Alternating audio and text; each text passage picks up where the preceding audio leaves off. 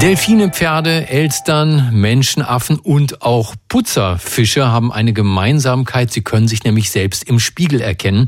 Und da denke ich manchmal, okay, man stelle sich vor, wir finden äh, ein Volk irgendwo in irgendeinem Urwald, das noch nie einen Spiegel gesehen hat und stellen dort einen Spiegel auf in der Dorfmitte. Wenn dann Menschen sich im Spiegel sehen, wissen die sofort, dass sie selbst es sind? Die Sie dort sehen oder nicht? Wissen die das vielleicht aus Beobachtungen, weil Sie auch mal ins Wasser geguckt haben und dort ein Spiegelbild kennen oder wie ist das? Bei Tieren ist natürlich diese Frage noch viel größer, denn mit Tieren können wir nicht reden, wir können sie nicht fragen. Deswegen ist der Spiegeltest eine ganz spannende Angelegenheit. Und wie die Forschenden diesen Spiegeltest gemacht haben, jetzt mit Putzerfischen, das verrät uns jemand, der sich mit Tieren sehr gut auskennt. Er ist Mitglied des Komitees des IG Nobelpreises für kuriose wissenschaftliche Forschungen, Vorsitzender der Deutschen Dracula-Gesellschaft und der bekannteste Kriminalbiologe der Welt. Dr. Marc Benecke, live auf Radio 1, die Profis. Spieglein, Spieglein an der Wand. Wer ist der bekannteste Kriminalbiologe im Land? Guten Morgen, lieber Marc. Halt, hier bist du. Ich hatte dich auf einer ganz anderen Leitung vermutet, aber hier bist du richtig. Jetzt bist du drauf. Hallo, hallo, äh, check, check. Siehst du mich im Spiegel? ja, ja, ja, ja. ja. Marc, also Spiegeltest. Äh, was soll der Spiegeltest belegen in der Wissenschaft? Was wird da genau gemacht?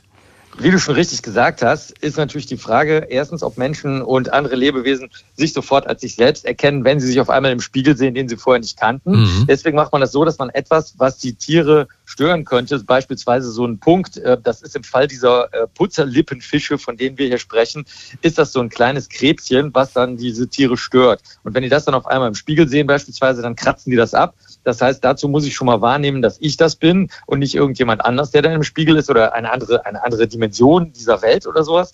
Und ähm, das Zweite ist, wenn jemand anders dargestellt wird, sozusagen, also wenn das jetzt kein Spiegel ist, sondern eben ein Bild, dann müsste ich mich anders verhalten, als ich mich mir selber gegenüber verhalten würde. Oder dann gibt es auch was Drittes, das haben die ja auch gemacht.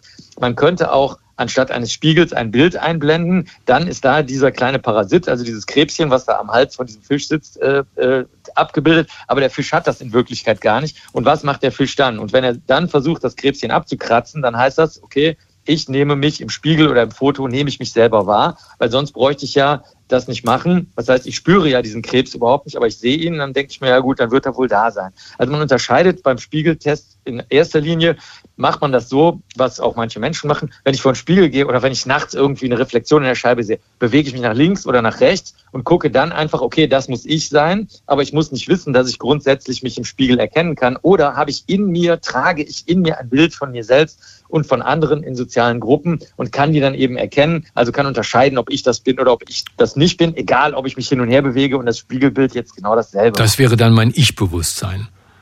Ja, genau, das wäre das Bewusstsein von ich, aber auch von anderen in meiner Gruppe. So hat sich das wahrscheinlich auch entwickelt, dass man nämlich zunächst mal gar nicht sich selbst erkennen muss. Das ist gar nicht so wichtig, auch bei den Elefanten und Pferden und Elstern und Gorillas und so weiter und Delfinen, sondern die müssen erstmal ihre Gruppe zusammenhalten und müssen vor allen Dingen erkennen, wer in ihr Revier eindringt. Und das hat man jetzt hier in diesem Experiment auch gemacht.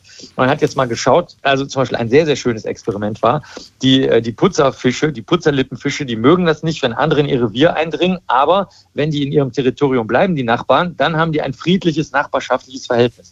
Und jetzt haben die die rübergeschubst, die Forscher. Also die haben jetzt territoriale Nachbarn äh, rübergeschubst. Und das ist dann ein Regelbruch. Das bedeutet dann also Stress und Krieg und Auseinandersetzung. Und jetzt haben sie mal geschaut, was passiert, wenn ich dem Putzerlippenfisch einerseits sich selber zeige oder ein zusammengesetztes Bild, was teilweise aus einem fremden Fisch und aus sich selber besteht oder von einem, der jetzt das Territorium überschritten hat.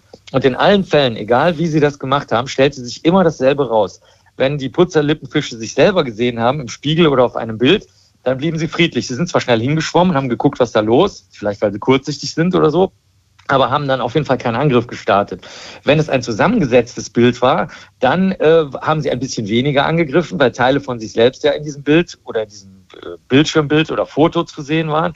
Wenn es ganz Fremde waren, dann sind sie immer aggressiv gewesen. Aber wenn es ein Nachbar war, dann ließ das wieder nach, sobald der Nachbar zurück in sein Territorium geschwommen ist. Also ich halte das für sehr, sehr, sehr überzeugend. Ich glaube, jetzt wissen wir endlich, dass also nicht nur Tintenfische und Gorillas und Delfine und so weiter sich selbst und andere gut erkennen können, sondern dass das auch die Putzerlippenfische können. Nur wie das funktioniert, das weiß noch niemand und deswegen schlagen die Forscherinnen und Forscher vor, das auch mal mit Hunden zu machen. Deswegen, liebe Hörerinnen und Hörer, basteln Sie Bilder aus Ihrem Hund und anderen Hunden und äh, versuchen Sie mal territoriale Verstöße mit Nachbarshunden nachzubilden und senden Sie das bitte ein, weil das ist die nächste Stufe dieser Experimente, die vermutlich zeigen wird, dass sehr, sehr viele Tiere sich selbst erkennen und dass man die deswegen in Ruhe lassen Ja, Marc, jetzt werden natürlich Millionen hier anrufen und nach der Adresse fragen, wo sie es hinschicken können. Das war Dr. Marc Benecke, live auf Radio 1, die Profis.